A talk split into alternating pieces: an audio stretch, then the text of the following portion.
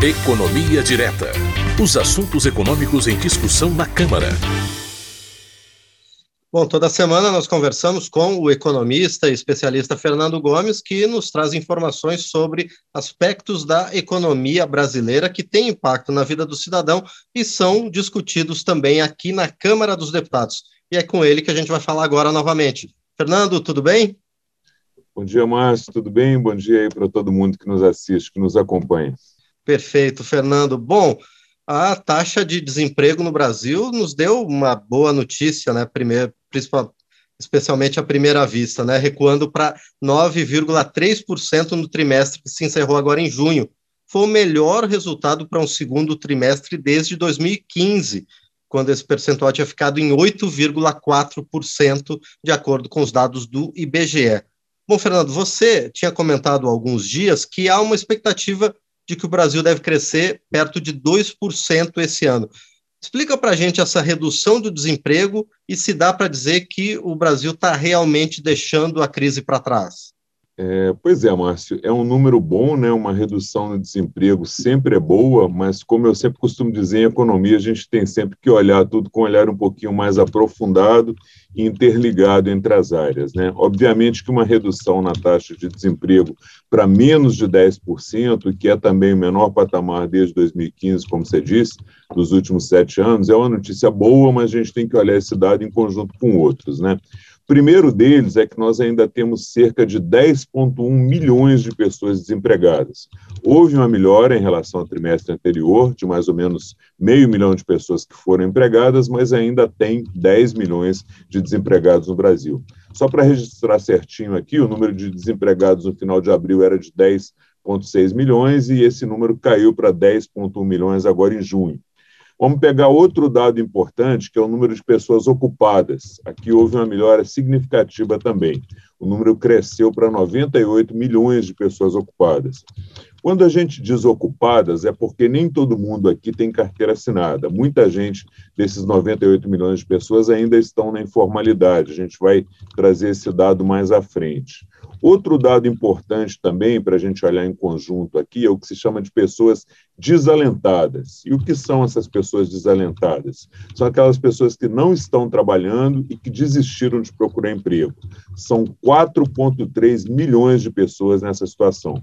Esse número é muito importante para a gente colocar em comparação junto aí com o número de pessoas desempregadas. Então, o número de pessoas desempregadas caiu para 10,1 10,1 milhões, mas não é que no Brasil tem somente 10,1 milhões de pessoas desempregadas, não. Você tem 10,1 milhões de pessoas que estão procurando emprego e permanecem desempregadas. E você ainda tem mais 4,3 milhões de pessoas que desistiram de procurar emprego.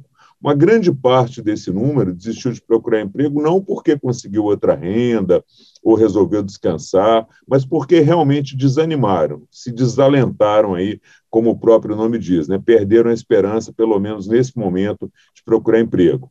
Então, o que, que isso quer dizer? Que nós não temos só 10,1 milhões de pessoas desempregadas. A maior parte desses 4,3 milhões de desalentados também gostaria de estar trabalhando, mas não entra nessa estatística aí.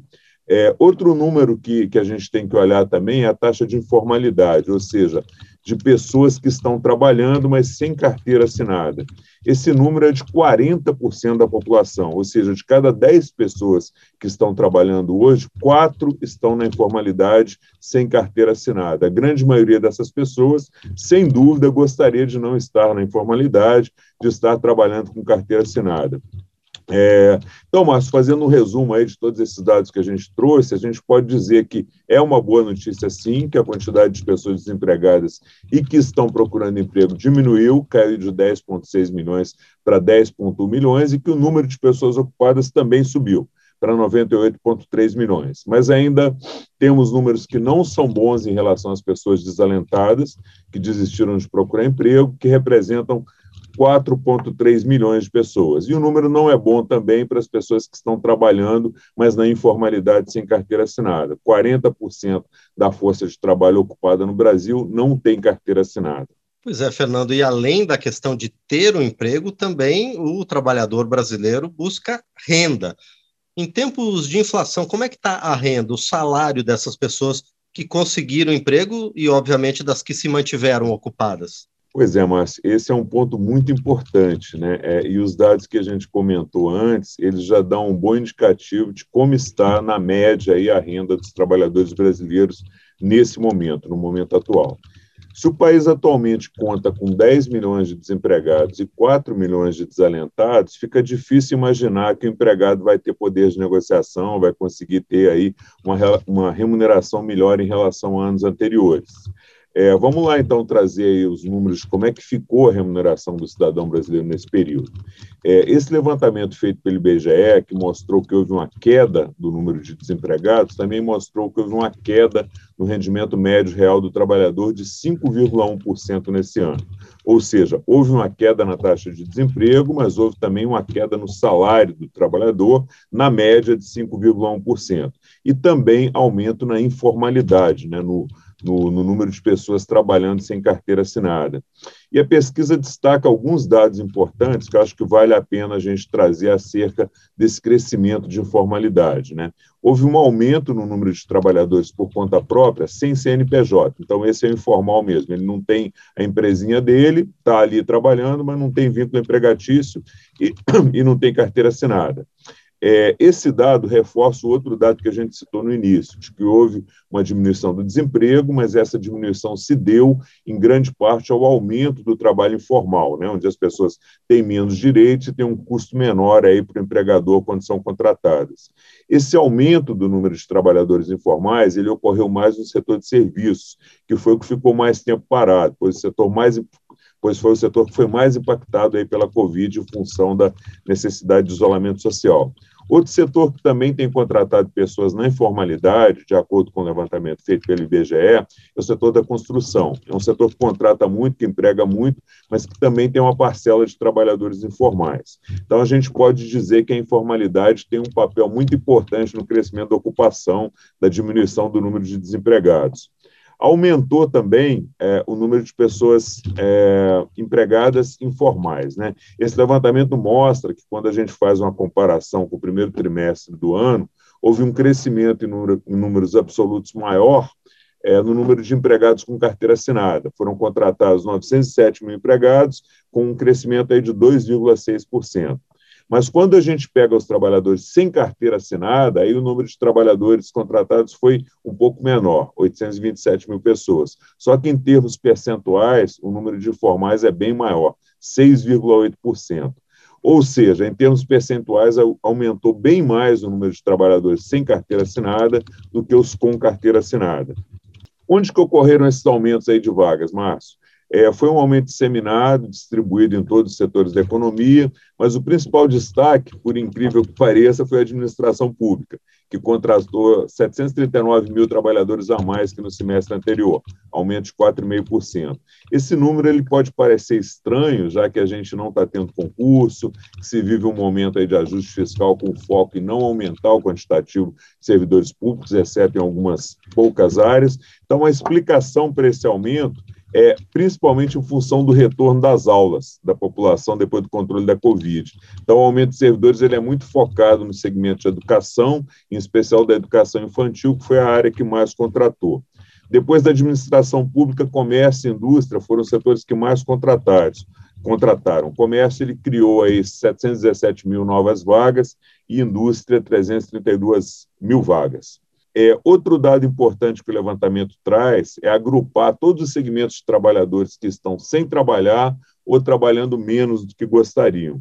Quando você faz isso, você percebe que o total de todos, os de todos esses trabalhadores chega a 24 milhões, mais ou menos, de pessoas. Né? Esse total ele é formado pelos 10,1 milhões de desempregados, Lembrando sempre que o critério para se chamar uma pessoa de, de desempregado é uma pessoa que está sem emprego e permaneceu procurando emprego aí nos últimos 30 dias. Além desses 10,1 milhões, você tem mais 6,6 milhões de subocupados, são aquelas pessoas que trabalham menos de 40 horas por semana, mas gostariam de trabalhar mais para ter uma remuneração melhor. E você tem mais 8 milhões de pessoas que se enquadram aí numa categoria chamada de força de trabalho potencial, que são aquelas pessoas que poderiam trabalhar, mas não estão trabalhando. Dentro desses 8 milhões estão os 4,3 milhões de desalentados, né, que desistiram de procurar emprego, e mais 3,7 milhões de pessoas que podem trabalhar, mas que não têm disponibilidade por algum motivo. Aí a gente pode citar o exemplo das mulheres que deixam o emprego para cuidar de filhos. É, e para fechar, Márcio, vamos trazer os dados específicos aí sobre a renda do trabalhador. Né? Rendimento médio do trabalhador brasileiro ele foi de R$ 2.652 nesse período. Então, em termos nominais, teve uma alta de 6% em um ano em relação ao rendimento médio do ano passado, que foi de 2.498.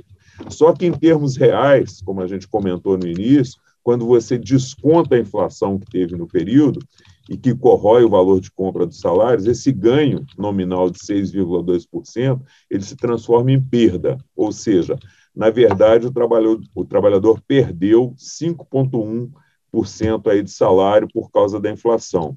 Então, Márcio, fazendo um resumo de tudo que a gente disse, houve sim uma queda no número de desempregados com carteira assinada no país, caiu para 10,1 milhões. Esse dado é positivo, porque ele mostra uma recuperação da economia da geração de empregos no país, mas, infelizmente, essa redução no número de desempregados se deu, em boa parte, por causa do aumento da informalidade e também da diminuição do, do, dos salários que esses trabalhadores recebem. O Brasil está gerando emprego, mas com muita informalidade ainda e com salários menores e corroídos pela inflação. Então, quando você olha para o quadro aí que fechou o segundo semestre é, em junho, então é, é, esse cenário que a gente tem. Há uma melhora no, no, na questão do emprego, mas com muita informalidade ainda e com salários aí corroídos pela inflação.